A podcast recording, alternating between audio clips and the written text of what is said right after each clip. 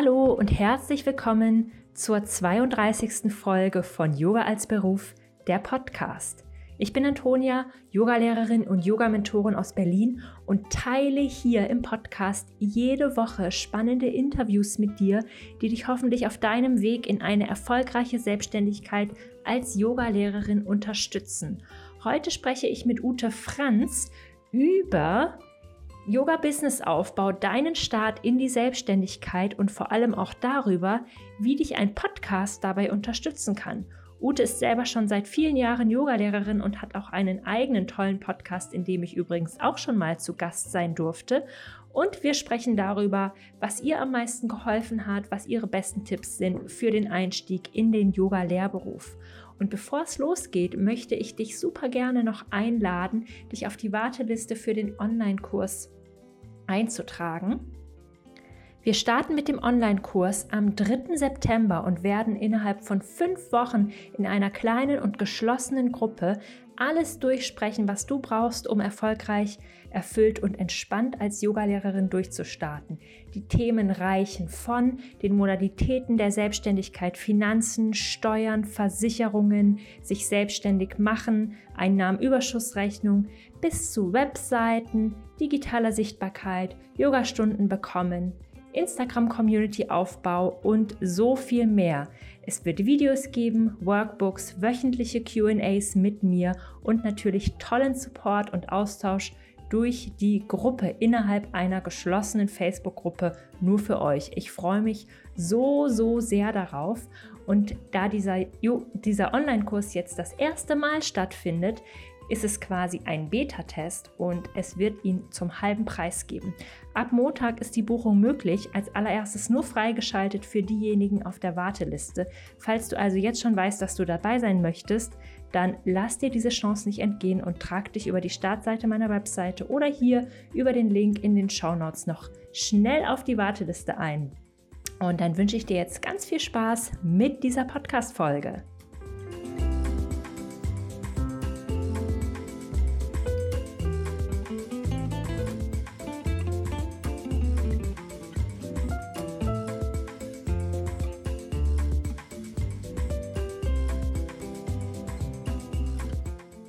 Hallo liebe Ute, herzlich willkommen im Podcast Yoga als Beruf. Ich freue mich sehr, dass du heute da bist, um mit uns über Selbstständigkeit als Yogalehrerin zu sprechen, Teilzeit-Selbstständigkeit, deine besten Tipps für den Start als Yogalehrerin und auch über Marketing. Du kommst ja aus dem Marketing und hast selber einen sehr, sehr schönen Podcast, über den wir heute auch noch sprechen werden. Vielen Dank, Antonia. Ich freue mich total, dass ich hier sein darf bei dir im Podcast. Ja, ich habe gleich mal zum Eingang die Frage an dich, was du momentan in deiner Praxis machst, was dir Wohlbefinden bringt. Hm, das ist eine spannende Frage, weil ich gerade in so einem in so einer Neufindungsphase meiner eigenen Praxis bin oder meines, meines eigenen Yoga-Weges. Ähm, was ich wahnsinnig schätze und liebe im Moment ist eine Teepraxis, die ich jeden Morgen mache, die ähm, für mich zu meiner Yoga-Praxis, Meditationspraxis gehört, wie, wie vieles andere. Das bedeutet also, ich ähm, koche mir morgens als allererstes einen Tee.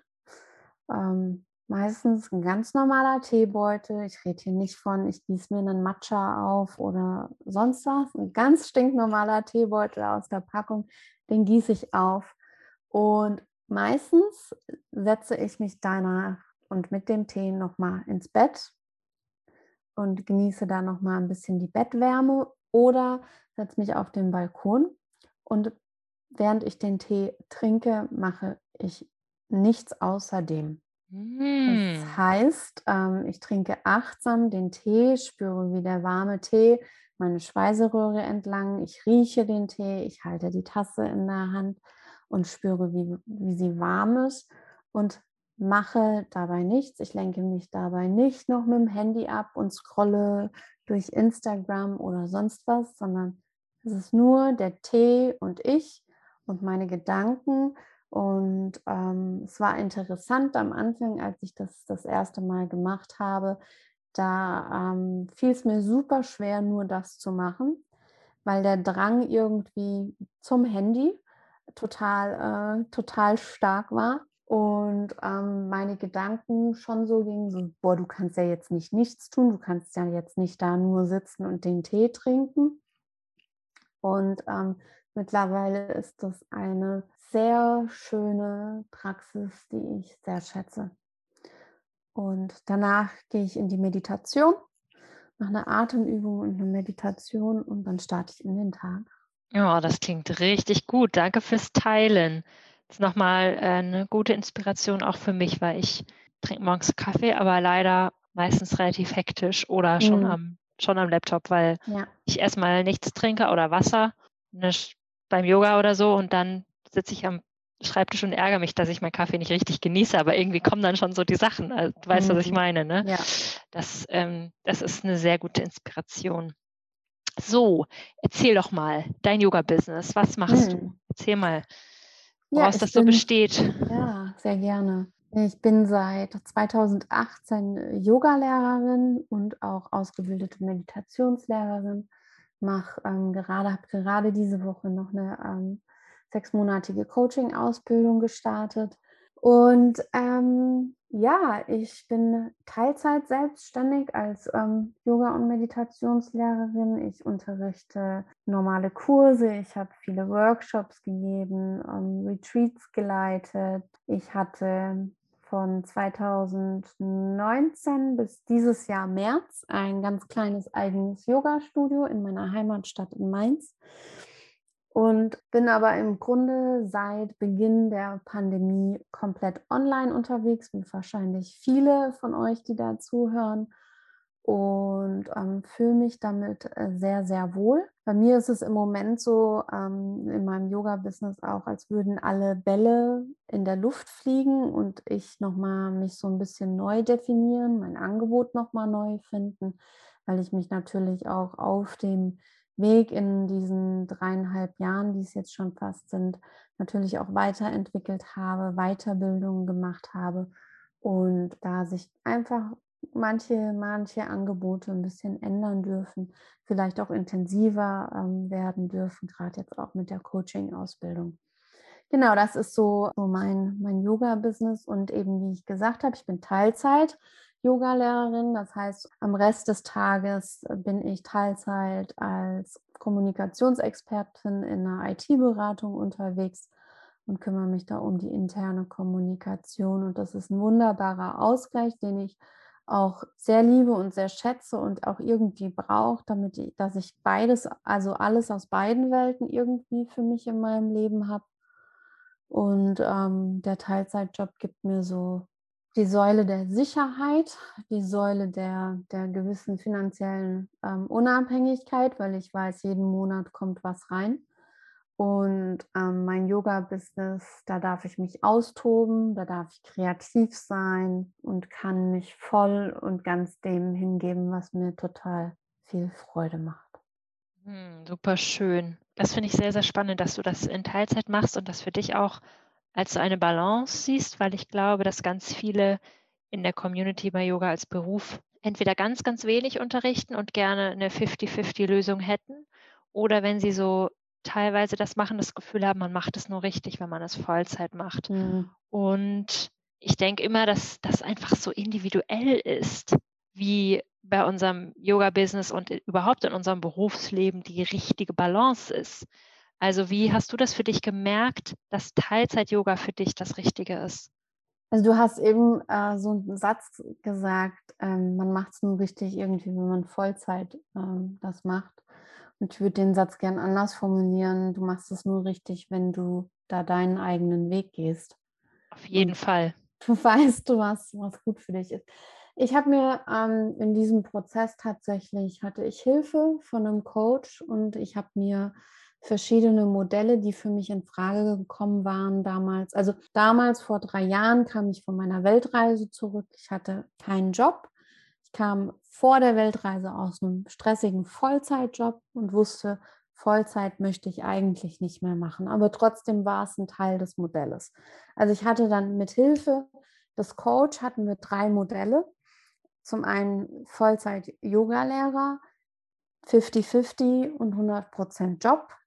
Und diese, diese Modelle hatte ich mir angeguckt und habe geguckt, was spricht dafür, was spricht dagegen und auch nochmal aufgewiegt, was ist mir jeweils besonders wichtig. Und da hat sich ganz klar für mich herauskristallisiert, ich möchte einen Teilzeitjob und möchte dann genug Zeit haben für mich zum einen, weil mir Zeit, also die Zeit für mich auch einfach ein sehr, sehr wichtiges Gut ist und ich dann am Ende auch eher auf Geld verzichte.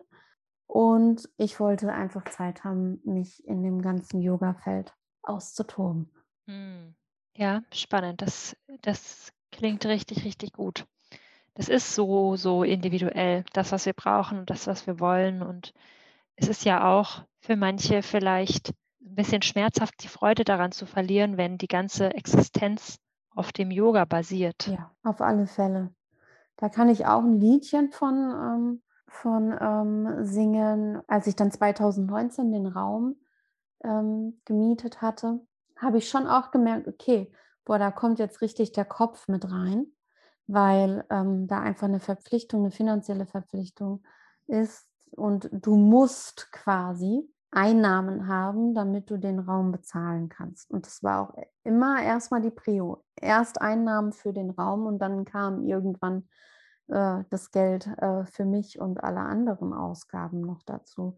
Und da habe ich gemerkt, dass das auch schon viel äh, Headspace nehmen kann und ähm, dieser Headspace ist dann vielleicht nicht mehr, nicht mehr da, um sich um so viel Kreativität zu haben, weil wir ja alle von einem Energiespeicher auf einen Energiespeicher zugreifen und da greift halt eben so Finanzen, Kreativität etc. greift da halt alles mit rein und dann blieb für mich nicht mehr so viel Zeit und Raum für Kreativität. Hm, ja, macht total Sinn.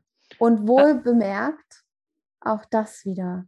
Das darf, da darf jeder für sich mit, äh, mit reinfühlen, ähm, was, weil es gibt ja auch Leute, die sind total cool damit, ähm, da ein gewisses, ich sag's jetzt mal, Risiko oder einfach so eine Unsicherheit zu haben und andere sind wieder halt voll, also da ist man nicht cool mit. Und das ist ja mhm. voll, voll in Ordnung, wenn ich weiß, ich brauche die Sicherheit, ähm, dann soll man sie sich bitte nehmen, anstatt irgendwie dagegen anzukämpfen. Aber es muss ja so sein, weil der Rest der Welt es ja auch so macht. Hm. Ja, spätestens seit Madame Moneypenny wissen wir ja alle, dass wir ganz individuelles Risikoprofil haben, was genau. Finanzen angeht. Ganz, ganz unterschiedlich. Was würdest du denn ähm, zu jemandem sagen, der oder die gerade so die Yoga-Ausbildung beendet hat und jetzt probiert, das richtige mhm. Maß zu finden? Mhm. Ich bin jemand, ich kann nur durch Erfahrung lernen. Also ich höre nicht so gern auf jemanden, der sagt, oh, mach's lieber so, das würde besser funktionieren. Nee, ich muss ähm, eher auch Erfahrungen machen und vielleicht dann auch mal merken, so, hm, das ist zu viel oder zu wenig zum Beispiel. Also was ich gemacht habe nach der Yoga-Lehrerausbildung und was ich eigentlich auch jedem anderen empfehlen würde, ist Nummer eins, deine eigene Yoga-Praxis ist das Allerwichtigste mhm. und ist dein, äh, dein sicherer Hafen quasi. Und das, die sollte im besten Falle eigentlich auch nicht darunter leiden, wenn irgendwas anderes nicht so, nicht so läuft. Und äh, na, danach kommt, gerade auch frisch nach der Yogalehrerausbildung, such dir Gelegenheiten, Chancen ins Unterrichten zu kommen. Und das muss nicht gleich heißen, dass man im Yoga-Studio unterrichtet oder beim Verein oder bei der Volkshochschule oder so, sondern vielleicht gibt es ja in deinem Umkreis, bei deinen Freunden einfach Menschen, die deine Entwicklung während der Yogalehrerausbildung gesehen haben und dich da auch in gewisser Weise begleitet haben und fang bei denen erstmal an, hm.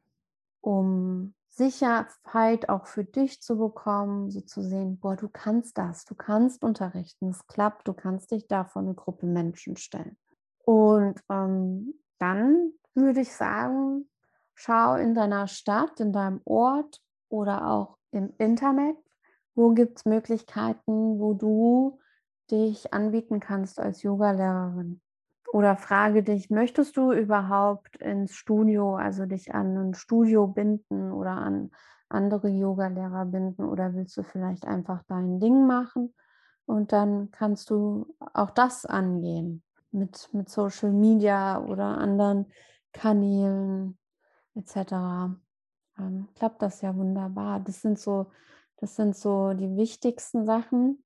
Ich gucke aber nochmal, weil ich mir ein paar Notizen eben noch gemacht habe, was auch super, super wichtig ist. Das habe ich auch in meiner letzten Podcast-Folge gesagt. Ehre jeden einzelnen Schüler, der zu dir kommt.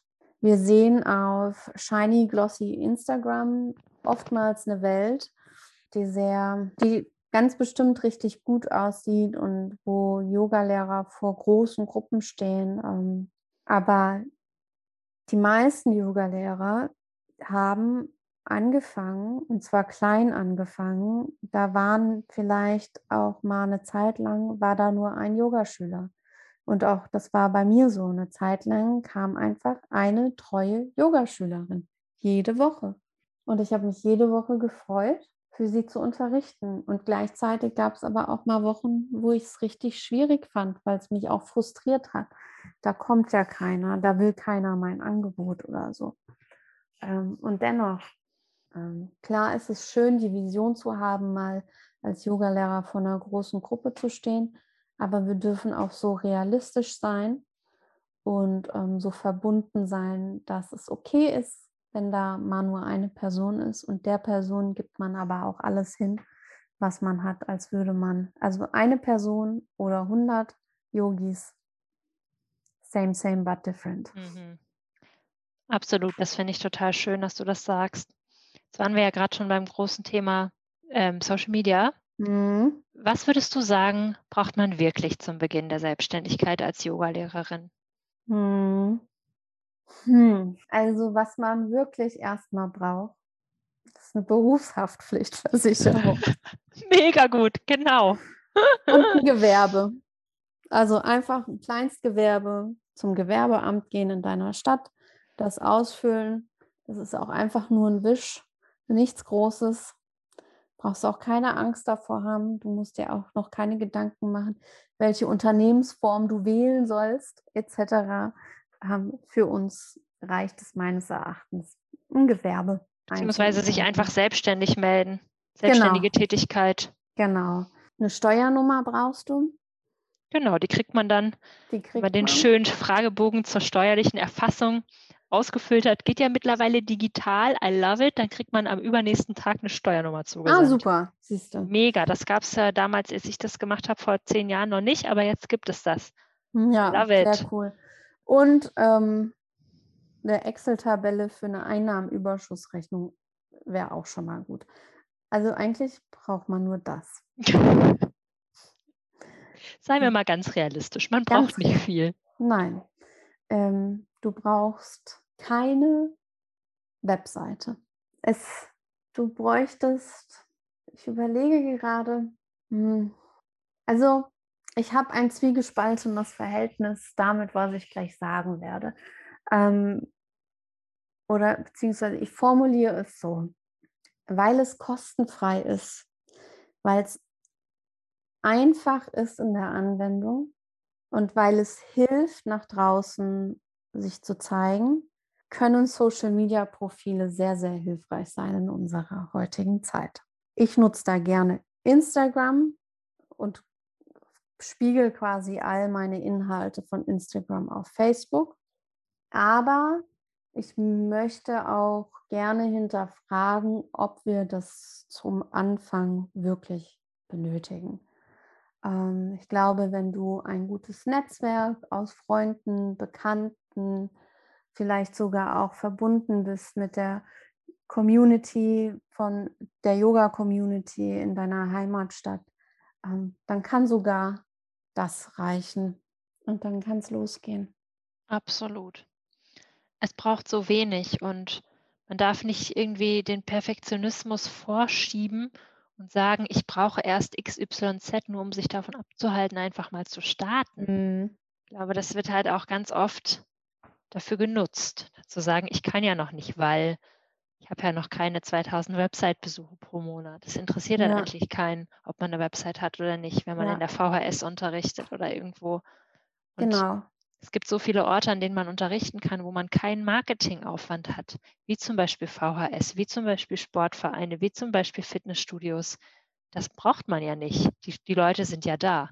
Ja, absolut. Und ich überlege auch gerade, um einfach auch nochmal mich als Beispiel zu nehmen.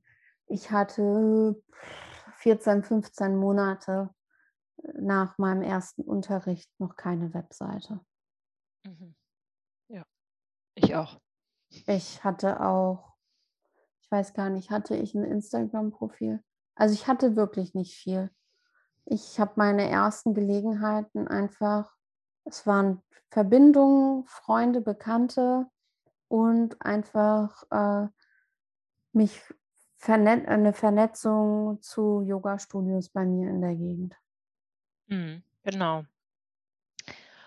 Und was würdest du jetzt sagen, wenn man jetzt zum Beispiel, man kennt jetzt so ein paar Leute und man möchte jetzt quasi seinen eigenen Kurs machen, so wie du es ja auch machst. Du hast ja ein Ja. Online-Yoga-Angebot. Ja. Aber wie schaffe ich ein Angebot? Woher weiß ich, was ich anbieten kann oder Mhm. soll? Also, ich gehe da gerne so also, ne das sind zwei Seiten bei dieser Frage, die die es meines Erachtens zu befragen gibt oder zu beachten gibt. Auf der einen Seite gehe ich, wenn ich in einer Angebotsfindung bin, gerne in meine eigene Yoga-Heldenreise.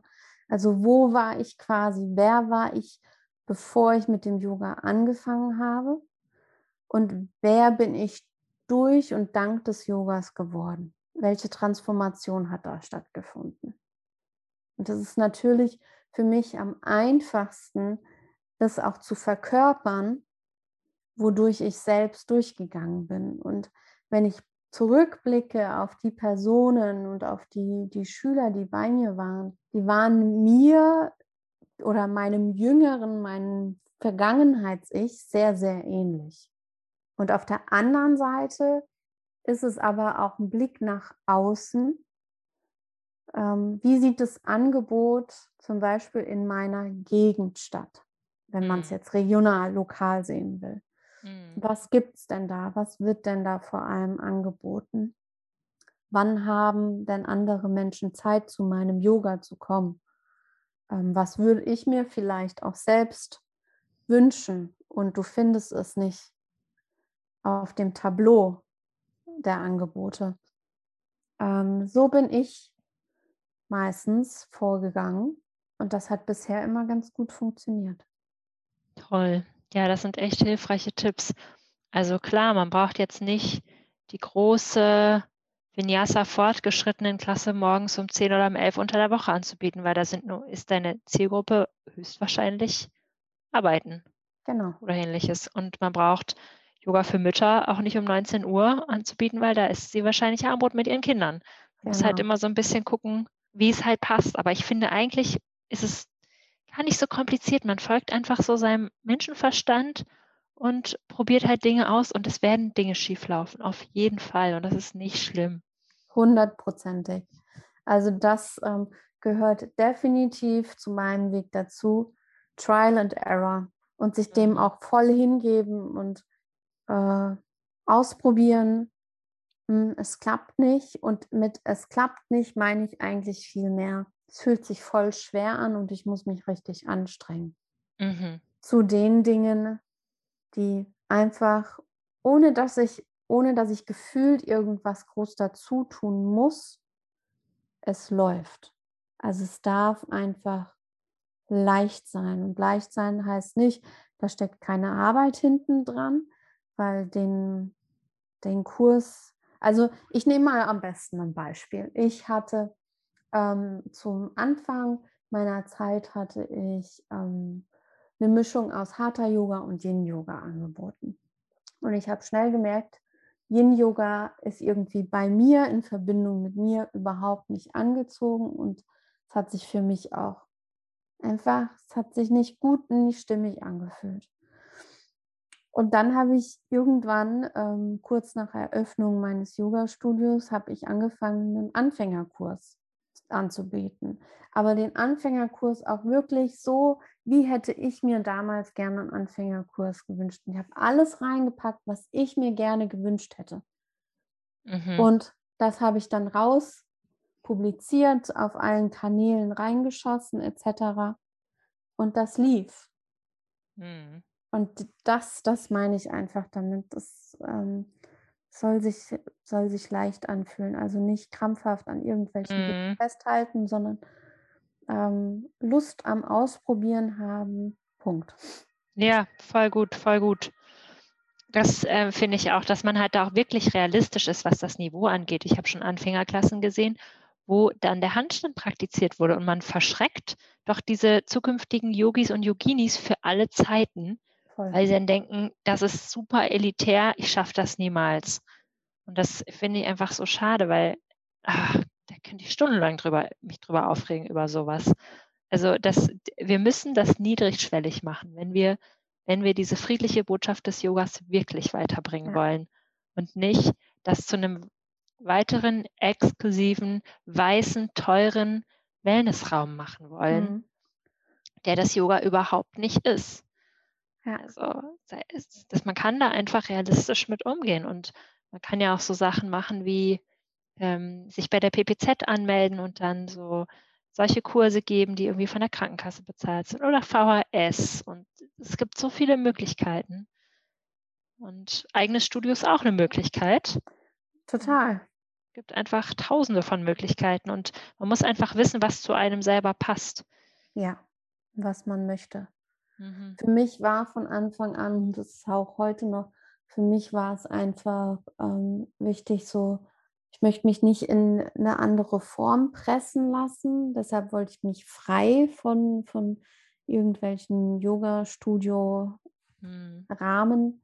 von anderen machen, sondern wollte da einfach mein Ding machen, aber auch so bin ich und mhm. das, das passt zu mir. Und ähm, für mich war auch von Anfang an klar, ich mag es lieber in kleineren Gruppen. Ja?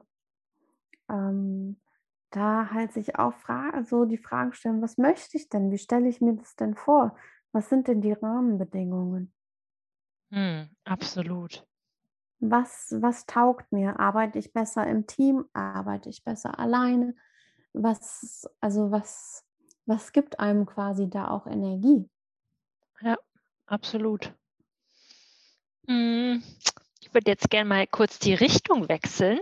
Sehr gerne. Du hast ja einen Podcast, der ist ziemlich cool. The Good Karma Club. Wie man auf deiner auch wunderschönen Webseite, die du ja heute hast, nachlesen kann. Also wenn ihr mal ein Beispiel für eine echt schöne Webseite, leicht zu navigieren, dann guckt mal bei Ute vorbei das wollte ich eigentlich nicht sagen, sondern dein Podcast. Ja. Also erzähl mal, wie du darauf gekommen bist, als Yoga-Lehrerin mit deinem eigenen Yoga-Angebot quasi einen Podcast zu starten. Also ich bin schon, ich bin seit, seit hm, fünf, sechs Jahren leidenschaftliche Podcast-Zuhörerin und fand dieses Medium schon immer ziemlich cool.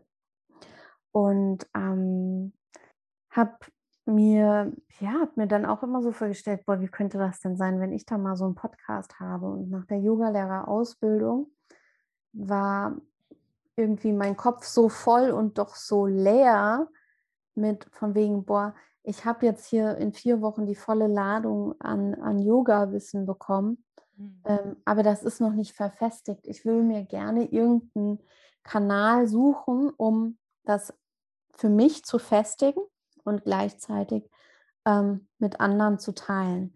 Also ich suche mir auch gerne, also mir, für mich machen Sachen auch Sinn, wenn, wenn die Balance steht zwischen ich habe was davon und andere haben was davon. Mhm. Und ähm, habe dann 2018 diese, diesen Wunsch gehegt und diese Idee gehabt, einen Podcast hätte ich Bock drauf ähm, spannende Persönlichkeiten zu interviewen, ähm, tolle Menschen kennenzulernen, Netzwerken und ähm, habe das aber wieder in den Hintergrund gepackt, Auch weil ich Schiss hatte, weil ich nicht genug Mut hatte und ähm, weil ich dachte, so, du weißt ja noch nicht genug und du bist noch nicht genug Yogalehrerin, deshalb auch. Aber manchmal dürfen die Dinge einfach reifen, weil sie in dem Moment vielleicht auch noch nicht ready sind. Und letztes Jahr, ja, bald wird The Good Karma Club ein Jahr alt. Letztes Jahr war es dann ähm, so weit, dass ich gesagt habe, okay, jetzt mache ich es. Da kam mir dann auch der Name unter der Dusche und der hat sich gut angefühlt. Der beste Ort. Und der beste Ort. Das hat sich gut angefühlt. Ich wusste auch ungefähr, wie ich mir das vorstelle. Und da sprudelten irgendwie so, boah, wen könnte ich mir als Interviewpartner vorstellen? Welche Themen könnte ich mir vorstellen? Und dann habe ich das einfach gemacht, weil ich da Bock drauf hatte, weil ich dieses Medium so sehr liebe. Habe mir dann Hilfe noch genommen bei der Technik, um das einfach alles einzurichten, weil das für mich eine der größeren Hürden war. Und mit der Hilfe war es wiederum leichter und dann ging es los. Cool. Und dann würde ich jetzt gerne wissen, also in welcher Hinsicht unterstützt der Podcast dein Yoga-Business? Es kam ja auch aus der aus der Community so ein bisschen die Frage, lohnt sich denn der Aufwand eines Podcasts oder was ist denn überhaupt der Aufwand? Ich glaube, man kann sich das gar nicht so als Hörerin gar nicht so richtig vorstellen, mhm. was das alles so, ähm, was da alles noch dazugehört. Ja. Wir können ja mal den Aufwand runterdröseln quasi. Also im Grunde pro Folge brauche ich jetzt nach einem Jahr circa vier Stunden. Das bedeutet, ich spreche den Podcast ein oder habe einen Interviewgast. Ich produziere den Podcast, das heißt, ich schneide Ms und Ös und Gehüstel oder Schmatzer oder was auch immer raus, füge ein Intro hinzu, füge ein Outro hinzu, schreibe die Podcast-Beschreibung, lade den Podcast zu meinem Podcast-Hoster hoch mache Social Media ähm, Material, plane das ein. Genau. Das, mhm. sind so, das sind so die großen Sachen. Schreibe äh, einen Newsletter dazu. Das sind yep. so die großen, genau, das sind so die großen Sachen. Da könnte man noch mehr. Du machst ja auch noch mal ein Transkript und einen Blogbeitrag, glaube ich, da raus. Beziehungsweise meine Mitarbeiterin. Genau. Nee, das mache ich nicht selber. Das genau, ist, das mache ich nämlich. Ja. Also das schaffe ich einfach nicht. Und ähm, das ist der Aufwand, also so vier mhm. bis fünf Stunden. Mhm. Ähm, lohnt sich der Aufwand? Gute Frage und eine Frage, auf die ich keine pauschale Antwort habe und auch nicht geben werde, denn das musst du für dich selbst beantworten. Für mich ja. Warum? Weil ich so für mich ein Netzwerk aufbaue. Zum Beispiel. Ich bin nämlich jemand, von meiner Persönlichkeit. Ich hasse es, in irgendwelchen Netzwerken oder Networking-Events oder sonst was unterzugehen und Smalltalk zu halten. So baue ich, so kann ich mir kein Netzwerk aufbauen. Das überfordert mich, auf solche Events zu gehen, sondern ich gehe lieber in, in das Einzelgespräch dann mit inspirierenden Persönlichkeiten, die ich toll finde und interview sie für meinen Podcast und lerne sie auf diese Art und Weise kennen und baue für mich so auch Beziehungen auf und gehe in Beziehungen mit den Menschen, die ich in meinen Podcast zum Beispiel einlade. Das ist zum einen für mich der, der große Benefit, warum ich das mache. Und es macht mir wahnsinnig viel Spaß, diese spannenden Menschen kennenzulernen. So habe ich dich ja auch kennengelernt indem ich dich einfach auf Instagram angeschrieben habe, hey, wollen wir nicht da irgendwas machen? Und auf der anderen Seite ist es in Beziehung zu gehen mit meinen Schülern. Also erstmal mhm. auch einfach mit meinem Kreis an Schülern. Ich weiß, dass ähm, mein, mein enger Kreis, die, die hören religiös diesen Podcast.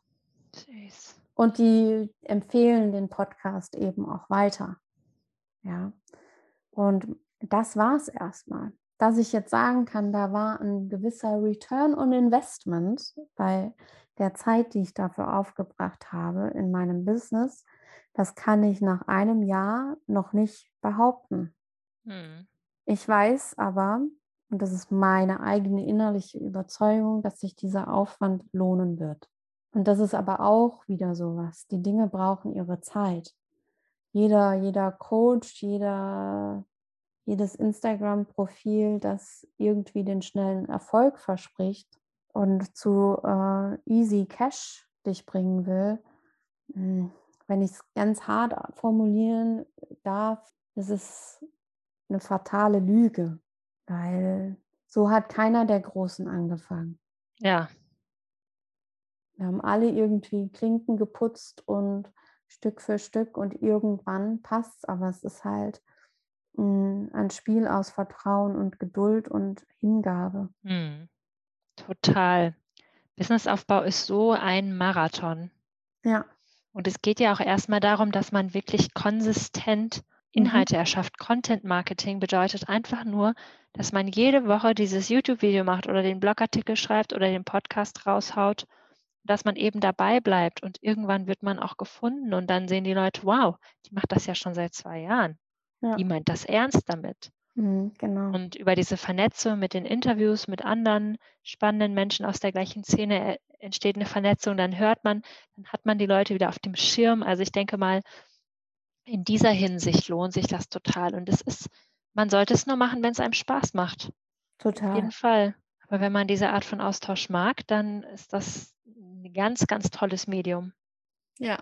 Und man liefert einfach wahnsinnig kostbaren Mehrwert den Menschen da draußen. Und man wird dann gefunden, weil ja auch, wenn du als Nutzer, als Podcast-Hörer ja, du kriegst dann Folgen vorgeschlagen, etc., etc. Und gleichzeitig ja. natürlich, manchmal muss ich auch die Arschbacken zusammenkneifen und mich einfach auf den Stuhl hocken und es machen. Weil man mal vielleicht auch, auch wenn es einem grundsätzlich viel Freude macht, manchmal macht es dann vielleicht, muss man sich halt so ein bisschen überwinden, weil da mhm. irgendeine Widerstandskraft wirkt. Voll ja, normal. total, total, total. Aber ich finde, das ist ein bisschen so wie mit allem.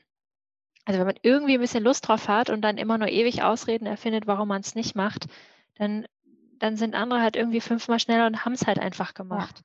Also da halt auch keinen perfektionistischen Anspruch zu haben, sondern einfach mal anzufangen. Es muss nicht gleich der Top 1 Yoga-Podcast werden in der Wellness-Kategorie oder irgendwas. Sondern es kann auch Platz 200 und 500 sein und das ist auch gut. Hören auch Leute. Ja.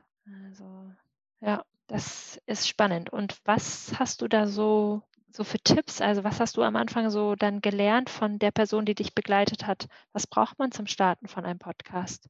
Hm, ich habe gestartet, indem ich mein Smartphone hatte, mein iPhone und ein Ansteckmikro. Und dann habe ich die ersten Folgen über die iPhone-App, da diese Sprachmemos, da mein Mikrofon dran gepackt und habe einfach aufgenommen. Ja. Und dann habe ich es auf GarageBand hochgeladen und mir nochmal angeguckt und ein bisschen was ähm, rausgeschnitten. Oder wenn man einen Windows äh, hat, würde ich mir Audacity nehmen und das schneiden. Und das war's. So habe ich angefangen. Ja, das sind kostenlose Programme. Mega. Anders machen genau. wir es auch nicht. So, und dieses Ansteckmikro, da habe ich dieses Rode Lavalier Mic. Was hat denn das gekostet? Das hat vielleicht 40 Euro oder so gekostet. Jetzt hast du so ein großes, ne? Habe ich, gut, man muss dazu sagen, mein Partner hat früher beim Radio gearbeitet und der konnte mir dann direkt gute Tipps geben. Jetzt habe ich ein Mikro von Auna, also Auna geschrieben. Und das kostet so zwischen 100 und 200 Euro, glaube ich, mehr oder weniger. Und habe noch so eine, so eine kleine ähm, Schallwand. Genau. Ähm, aber das kann man dann, also das muss man nicht, das kann man nehmen. Das ist natürlich ein schönerer Klang, das auf alle Fälle weil da eine andere Technik hinten dran ist. Aber wie gesagt, das Ansteckmikrofon tut es einfach auch.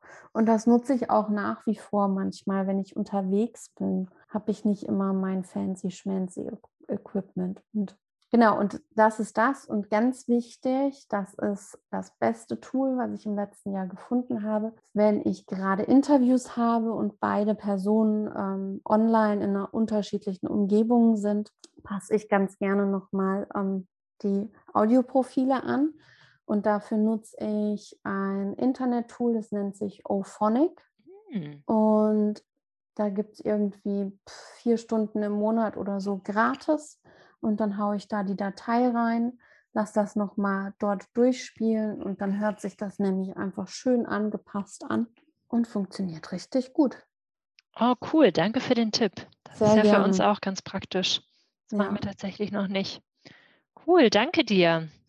Ah, da sind richtig, richtig gute Tipps und ich glaube gerade, es gibt so viele Frauen da draußen, die interessieren sich für Yoga und Ernährung, Yoga Ayurveda, Yoga Aktivismus, Yoga und Nachhaltigkeit, Kinder-Yoga. Es gibt, und über diese ganzen Themen gibt es noch nicht viele Podcasts.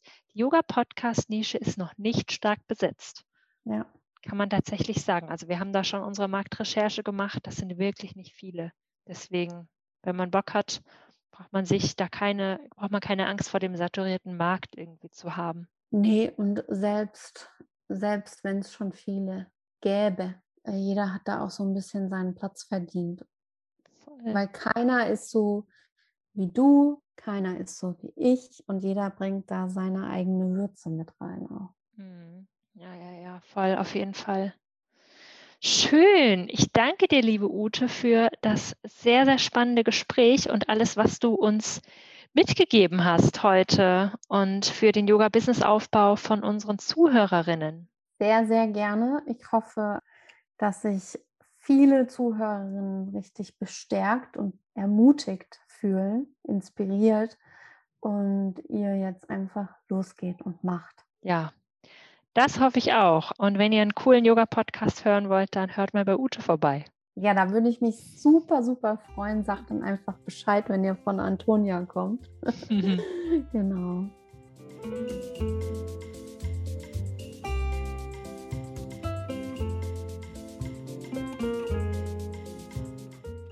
Wenn dir diese Podcast-Folge mit Ute gefallen hat, dann lass mir doch super gerne bei iTunes eine 5-Sterne-Bewertung da. Du kannst dich natürlich auch bei Ute Franz oder bei mir immer mit Fragen, Feedback, Rückmeldungen und allem Möglichen melden.